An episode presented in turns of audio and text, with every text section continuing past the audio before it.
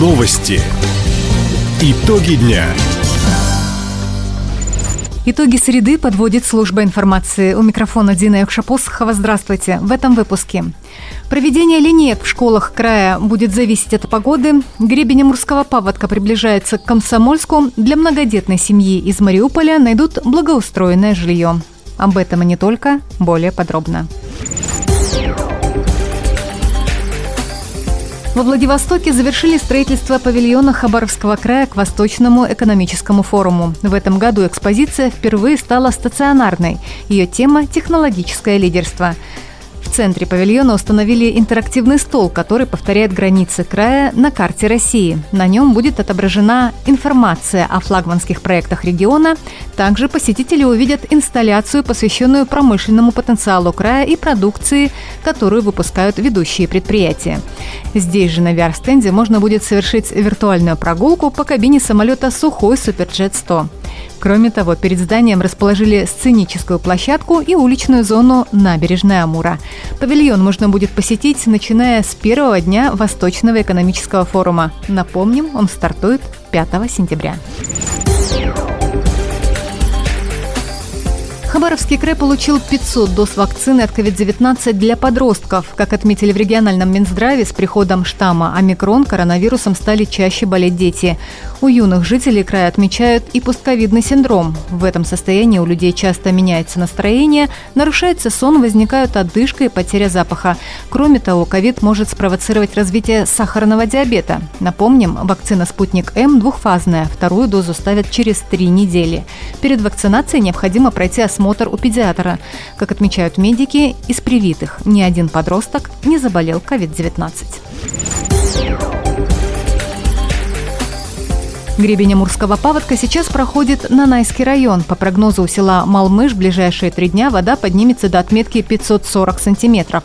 На том же уровне Амур сегодня у города Юности. К началу следующей недели он может превысить отметку в 6 метров. Сегодня в крае в зоне подтопления остаются 43 приусадебных и 74 земельных участков, 423 дачи, 16 внутрипоселковых и 4 межпоселковые дороги.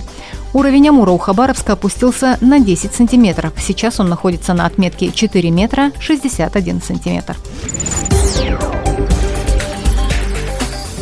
Производство сухих пиломатериалов наладят в поселке Октябрьский Ванинского района. Предприятие Таунга Лес получило льготный заем 20 миллионов рублей в региональном фонде развития промышленности на приобретение сушильного комплекса. Теперь компания сможет начать производить новую продукцию и принять участие в проекте «Дом дальневосточника». Отметим, недавно фонд получил субсидию в 116 миллионов рублей для выдачи займов на следующий год, что на 15% больше, чем в 2022. Это позволит увеличить число компаний в регионе, которые получат господдержку. В Хабаровске родилась двойня в семье вынужденных переселенцев из Украины. Молодых родителей Екатерину и Евгения Турчак поздравить в Краевой перинатальный центр приехал губернатор Михаил Дегтярев. Всех, кто сюда приехал, наши люди, мы поддерживаем. Мы еще вам подарим вот такие наборы дальневосточников. Мы всем дарим прошлого года запустили. Ну, тут все необходимо. Пригодится в хозяйстве. Однозначно мальчик и девочка.